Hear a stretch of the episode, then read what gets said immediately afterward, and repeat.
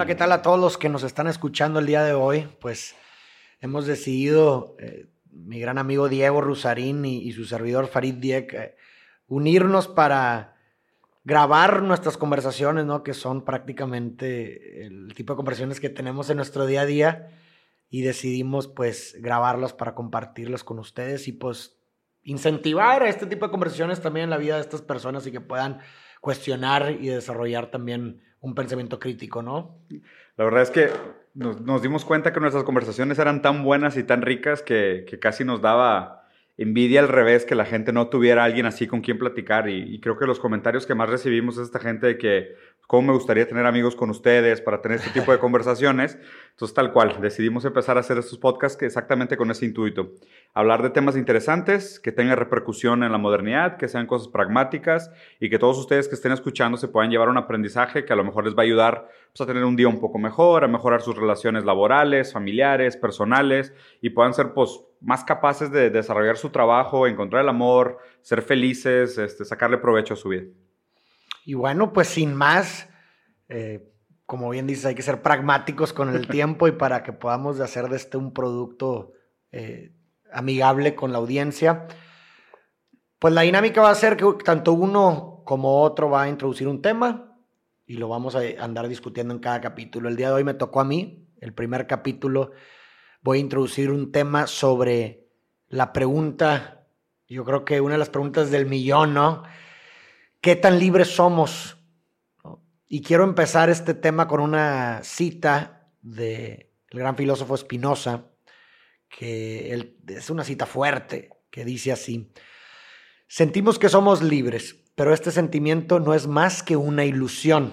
Si entendiéramos bien las causas del comportamiento y del pensamiento humano, nos daríamos cuenta de que no somos libres. De la misma forma en que no podemos culpar a un río cuando se desborda y destruye una ciudad, tampoco podemos culpar de sus crímenes a un asesino múltiple.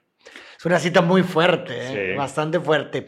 Y creo que, bueno, en, esa época, pues incluso pues, se conocía aún menos del comportamiento humano y aún el día de hoy quizás hemos logrado ciertos avances, pero existe todavía mm. una laguna muy oscura eh, que se escapa de nuestra razón.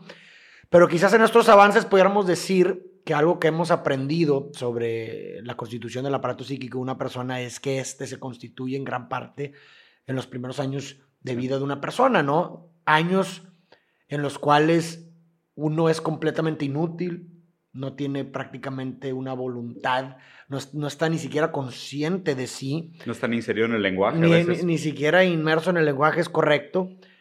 Y finalmente, esta, eh, qué bueno que lo tocas, o sea, este lenguaje al cual es el atravesado y el cual constituye su aparato psíquico es un lenguaje que ni siquiera es elegido por ti. Es decir, tú no eliges tu contexto, tú no eliges tus circunstancias, tú no eliges a tu familia. Tú no eliges nacer. No eliges ni siquiera nacer, o sea, si, si, tu, si te tocó un papá o una mamá que abusaron de ti, no fue elección tuya y eso prácticamente determina o constituye tu aparato psíquico, eh, el cual sujeta a tus acciones. ¿no? Claro. Entonces, bajo esta premisa, pudiéramos decir que, o pudiéramos eh, establecer un caso en qué tan culpable entonces eres de tus actos. Si estás sujeto a, circunstancias que, que están fuera de tu control, ¿qué tan responsable eres de lo que haces? Sí. Y, creo que ahí inclusive la palabra, o sea, responsable como que le da una connotación casi negativa. Pero ¿qué tal si volteas la frase y dices qué tan merecedor eres de tus éxitos? ¿Sabes? Porque, porque es el mismo tipo de determinismo. O sea, para la gente que no ha estado en contacto con esta palabra antes, hay dos tipos de determinismo. Está el hard determinism y soft determinism. ¿no? El determinismo duro es aquel que dice que todas las cosas que están sucediendo hoy son consecuencia de actos anterior, anteriores. Y todos esos actos anteriores, como si fuera un efecto dominó, detonaron la acción que, sea, que estás presenciando, que estás viviendo en este momento, ¿no? Ese es el determinismo duro. En el determinismo duro, realmente no hay lugar para la libertad. Más bien, la libertad es esta ilusión que tú tienes de control sobre los actos. Exacto. Pero de hecho, inclusive en, psicoanálisis también se dice que, la, que, la, que, el, que el sujeto solo llega hasta la verdad que es capaz de tolerar. Y aquí es donde en este vínculo entre lo que yo entiendo en mi realidad y lo que yo entiendo que causó mi realidad versus lo que realmente pudo haber causado mi realidad, está nuestra ilusión de la libertad. Porque mucha gente dice, por ejemplo, no sé, o sea, no me gusta el trabajo que tengo y soy infeliz, no, me dan el valor que merezco, sabes, mis talentos se están desperdiciando, lo que tú quieras. Y, y, realmente si te pusieras a investigar a detalle por qué estás en el trabajo que estás, o sea, cuáles son las situaciones anteriores que te llevaron a este momento en tu vida, tal vez te toparías con otras cosas que son mucho más determinantes del por qué estás en la situación en la que estás hoy en tu vida. Pero pues también cada uno de nosotros puede tolerar un cierto nivel de verdad. Y, tú, y tú, desde tu punto de vista, ¿qué, qué piensas tú? O sea, ¿tú, tú mm. crees que, que, tan libres somos? ¿Tú crees en, te consideras determinista? Sí, de hecho me considero determinista suave, o sea, de todo ese sentido. O sea, yo sí creo que que sí es verdad que los actos que, más bien, los, las experiencias que vivimos hoy son consecuencias de actos anteriores, o sea, lo digo específicamente por el término del aparato psíquico, eh, en, el mundo, en la parte materialista de las cosas, en el mundo real, en el mundo tangible, en el mundo físico, pero el determinismo no explica mucho de la subjetividad.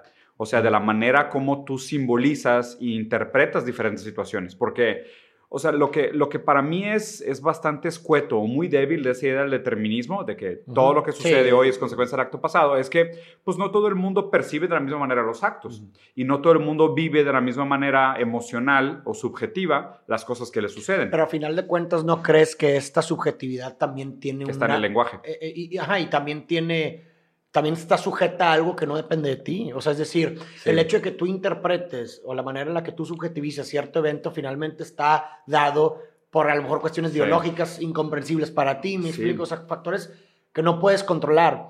O sea, aquí yo, yo, desde mi punto de vista, yo introduciría aquí algo de, que, que, que acabo de leer de John Locke, que se me hizo muy astuto, y creo que va muy de la mano con lo que tú dices. O sea, uno, la sensación de que no eres libre solamente solamente te llega cuando se interpone con la acción del deseo de algo. Es decir, quiero algo y no puedo conseguirlo. Exactamente. Eh, solamente ahí es cuando te da una sensación de libertad. Te voy a poner un ejemplo, digo, un ejemplo, una parábola que pone muy bien para explicar John Locke es que, por así decirte, tú puedes estar, imagínate que estamos en un cuarto aquí y alguien cierra la puerta y la cierra con llave. Mi sensación de no, de no libertad solo va a llegar cuando yo quisiera salir de esto. O sea, si, yo no mm. deseo salir del cuarto, no me voy a sentir... No te tomas con ese límite de tu libertad. Exactamente, no creo que esté atravesando mi límite de libertad. ¿Sí explico? O sea, por eso John Locke dice que la, la respuesta más bien para John Locke es sencilla. Dice, somos libres cuando somos capaces de hacer lo que queremos, pero no queremos o elegimos conscientemente nuestros deseos. Sí. ¿Me explico? O sea, creo que a mí esa, desde mi, a, mí en lo personal creo que esa definición me, de libertad se me hace buena, se me hace astuta en el sentido de que va ad hoc con esta idea de que eh, por nuestras circunstancias y cosas que no controlamos se constituye nuestro deseo, que no controlamos, como bien lo dice el Locke, pero realmente lo que es la libertad es que este aparato psíquico que se fue constituido nos ofrece como un buque de posibilidades, ¿no? O sea, que a lo mejor eh, limitadas, ¿no? O sea, por la cuestión en la que, en la que yo pienso y demás, pues eh, tengo una serie de opciones limitadas sobre cómo actuar eh, enfrentando cierta situación. Y, y, y, de entonces es cuando yo tengo una cierta libertad de elección, me explico, pero de acción, no de, no de deseo, no sé si me estoy explicando. Sí, sí, sí, ahí te va. hay una metáfora que lo explica muy bien y creo que lo simplifica. Es esta de la libertad real. Bueno, la, diferencia entre libertad y libertad real sería, la libertad es decir, se te presenta un menú en un restaurante y tú pides un ítem del menú, ¿ok? Exacto. Determinismo sería decir, ¿sabes qué? Este ítem que tú quieres no está en el menú porque se nos acabó la materia prima. Entonces ahí dudarías de tu libertad de elección, porque las opciones que se te antojaron y una que en donde tú depositaste tu libido y tu deseo se te bloqueó, ahí, ahí cuestionas tu libertad. Pero eso realmente no es libertad real. La libertad real sería definir por qué estos ítems son los que están en el menú, ¿sabes? O sea, por qué porque no hay otra cosa en el menú que yo ni siquiera había pensado, ¿no? Entonces, está, bien interesante porque cómo se atraviesa eso en la modernidad y cómo vivimos de la manera día a día, pragmática, simple, ¿no? O sea, cómo vives en tu día a día esta idea de libertad. O sea, libertad es decir, oye, me puedo tomar una hora en la comida y puedo salir de mi oficina para ir a comer, pero ¿qué tal si ese día te quieres ir cuatro horas? ¿Sabes? En ese momento te topas con la libertad, porque es algo que no parecía estar en el menú. Cuando un día de repente, si, si todos los días tienes una hora de comida y un día tu jefe te dice, no te puedes ir a comer, dices, ¿cómo? Me están privando de mi libertad. Porque tu libertad estaba preestablecida sobre algo que estaba vinculado a tu deseo, estaba establecido en un contexto y tú lo estabas viviendo de una manera cotidiana. El momento que te topaste, o sea, que te quitaron ese privilegio, lo sentiste como una falta de libertad. Cuando realmente el cuestionamiento debería ser de que, oye, ¿qué pasa si yo quiero comer a las 10 de la mañana y irme temprano a mi casa en la tarde? ¿Sabes? Es, eso es lo que la gente no cuestiona normalmente de la, de la definición tradicional de, de, libertad. Sí, y justamente ahí está reflejado lo que tú dices, esta idea del log, ¿no? Es decir, solamente esta sensación de la falta de libertad viene cuando, la, cuando, cuando dentro de tu buque de opciones no está algo que quieres, no, te lo permiten hacer. Y eso genera finalmente, pues todas, pero digo, como, la, finalmente las acciones de cambio que, que, genera en las épocas las distintas personas, ¿no? Sí. Pero podemos observar que esta, que esta misma concepción de libertad va variando dependiendo de, la, de, de, qué, interpreta más bien una persona por libertad. Y, de, hecho creo que o sea, es, es, un tema sumamente relevante en la modernidad y es este tipo de temas que, que parece como, ah, no, no tiene mucho uso, no tiene uso, mucho uso fruto. Y, les voy a tratar de plantear un ejemplo para que vean lo actual y lo importante que es tener estos temas en mente en, la, en, el momento histórico que estamos viviendo, sobre todo en el tema de la relación con lo digital. ¿okay? ¿Por qué? Porque realmente lo que pasa hoy en día con, con el cine, con el arte, con el entretenimiento, con redes sociales, es que no nos dicen qué desear, nos dicen cómo desear. Claro, tú no controlas qué desear. Exacto, o sea, muchas veces eso está fuera de tu control. Exactamente, muchas veces ese deseo viene de afuera. Entonces, está interesante que el mismo aparato que te enseña cómo desear te dice cómo conseguirlo, ¿sabes? O sea, te dice de que, oye, tú deberías de aspirar a ser como estas figuras públicas. Y te dice cómo. Y te dice cómo. Que eso, es, eso se contrapone con lo que dice loco. O sea, ya no tienes libertad de acción. No. Si la libertad eh, tiene que ver con la libertad de acción y finalmente no te, están dando el buque, pues no eres libre. Te dicen el por qué deberías de desear las cosas, te dicen cómo desearlas y luego te venden el acceso a cómo se llega a ese deseo. Es, es lo más interesante de esta época. Y ve, voy a llevar el mismo ejemplo a un paso más allá.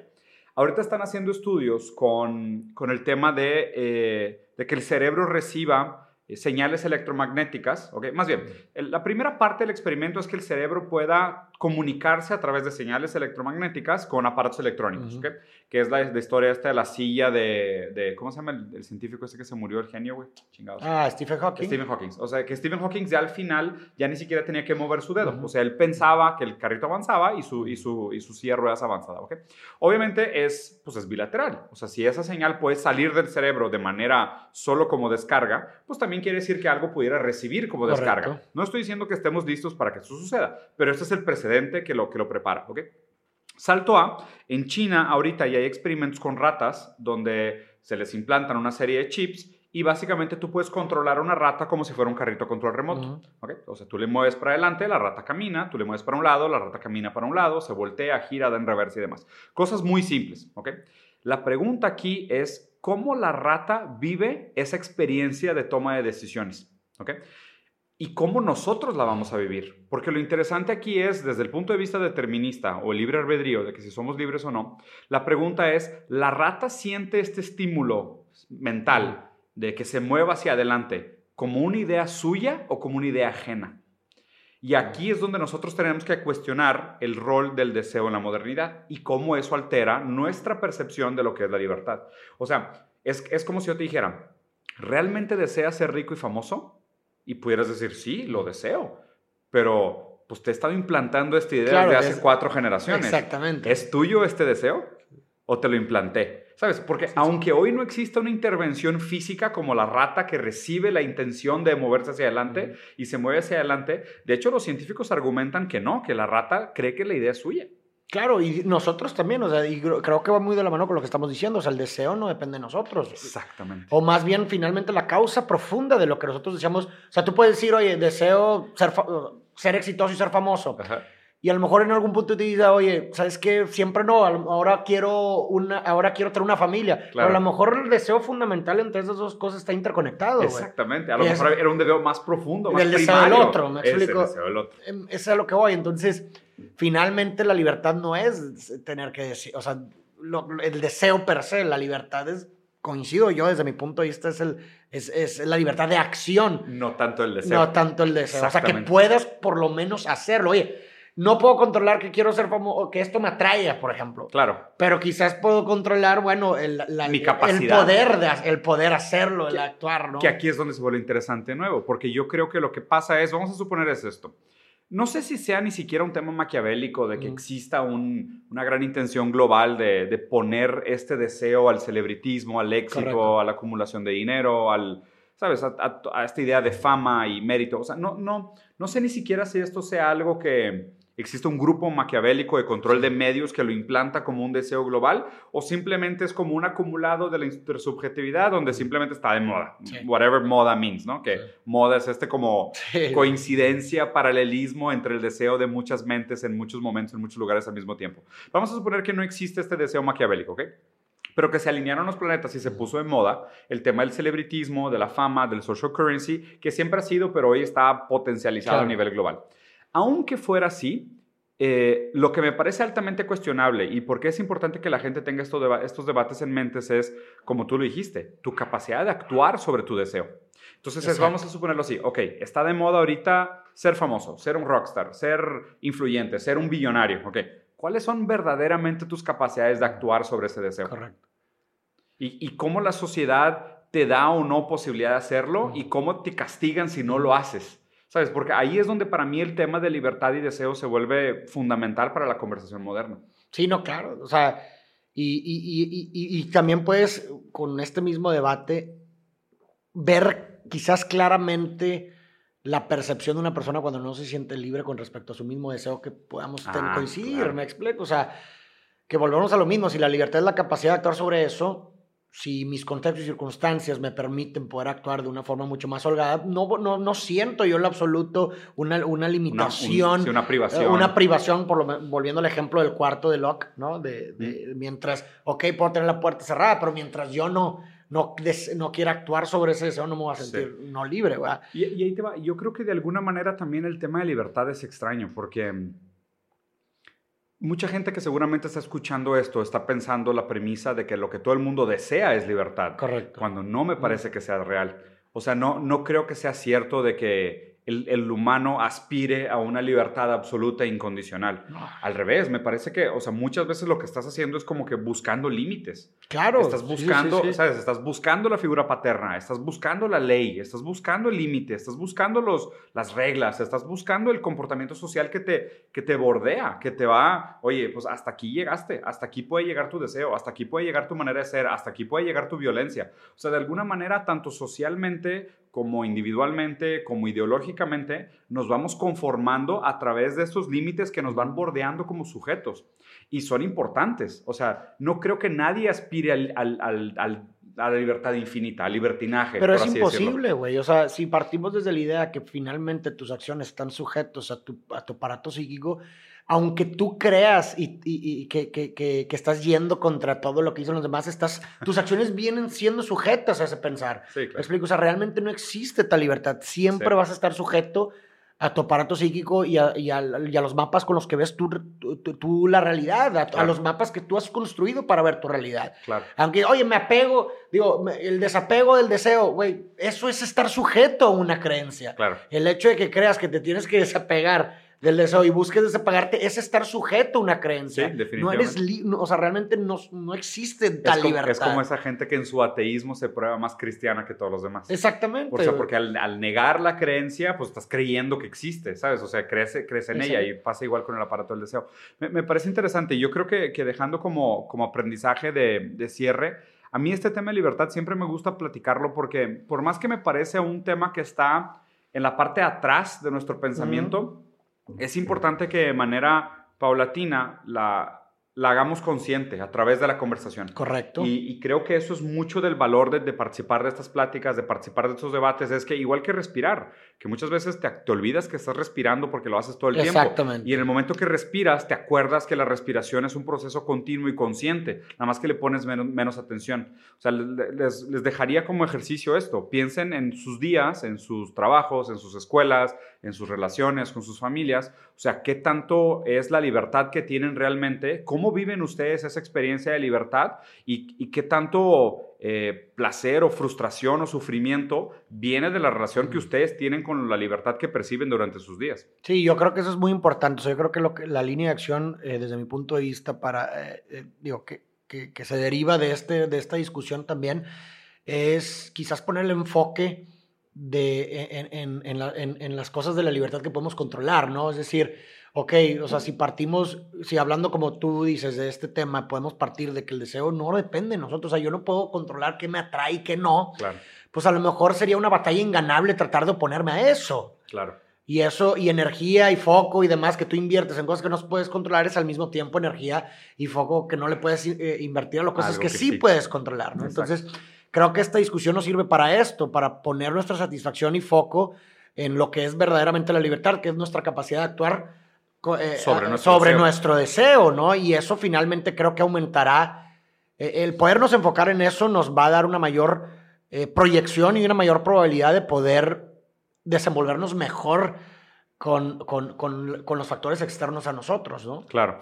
Y de hecho, o sea, tal, tal cual, en, en esa misma intención de, de, tratar de hacer algunos de estos procesos de pensamiento más evidentes, traerlos a, a flor de piel, ponerlos, pues también en un lenguaje a lo mejor más coloquial, más aproximable para mucha gente que no, que no trata normalmente estos temas y para la gente que, que, no tiene con quién hablar de estos temas, para eso es que creo que Farid tuvo la excelente idea de que empezáramos a grabar este podcast. Yo creo que eh, vamos a tratar diferentes temas, pero se van a dar cuenta que todos ellos tienen como este trasfondo de debate, de despertar la curiosidad, de despertar el pensamiento crítico, de empezar temas de relevancia actual, de hablar sobre educación, de creatividad, de filosofía, de, de psicología. Esa es la intención del podcast, ¿no? Si les gustó, pues los invitamos a que lo compartan, que nos den comentarios, que nos propongan temas. Estamos ambos bastante activos en redes sociales, entonces la intención realmente de esto es tener un canal más frecuente y más abierto de comunicación para que realmente podamos llevar este, este ejercicio tan valioso del debate lo más lejos que se pueda. Así es. Muchas gracias por escucharnos y si les gusta y creen que puede aportar a alguien más, compártenlo para que podamos pues, hacer esta, de esta conversación algo pues cada vez más extenso. Eso no un, despertador. Un, despertador. Saludos a todos. Gracias y nos vemos en el próximo episodio.